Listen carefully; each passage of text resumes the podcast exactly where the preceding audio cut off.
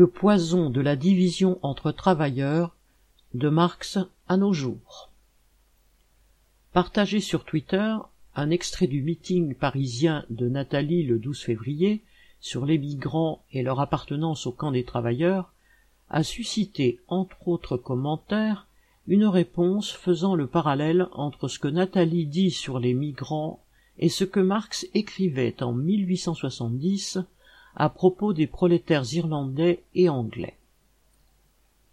À un siècle et demi de distance, les travailleurs sont en effet confrontés aux mêmes tentatives de division et de diversion.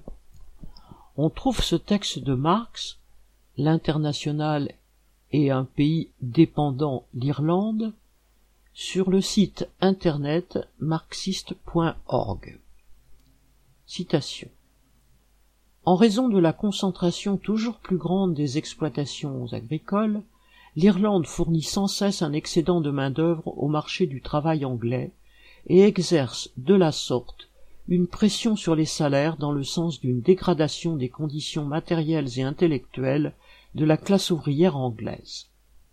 Ce qui est primordial, c'est que chaque centre industriel et commercial d'Angleterre possède maintenant une classe ouvrière divisée en deux camps hostiles, les prolétaires anglais et les prolétaires irlandais.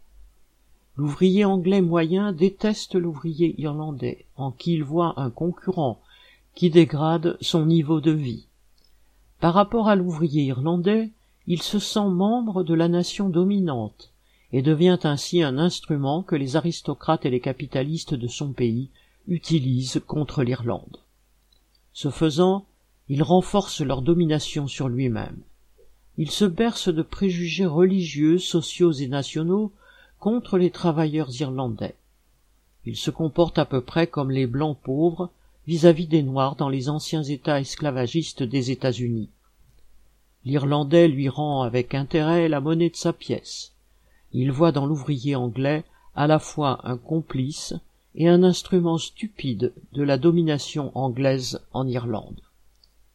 Cet antagonisme est artificiellement entretenu et développé par la presse, le clergé et les revues satiriques, bref, par tous les moyens dont disposent les classes dominantes. Cet antagonisme est le secret de l'impuissance de la classe ouvrière anglaise, malgré son organisation. C'est le secret du maintien au pouvoir de la classe capitaliste, et celle-ci en est parfaitement consciente. Fin de citation.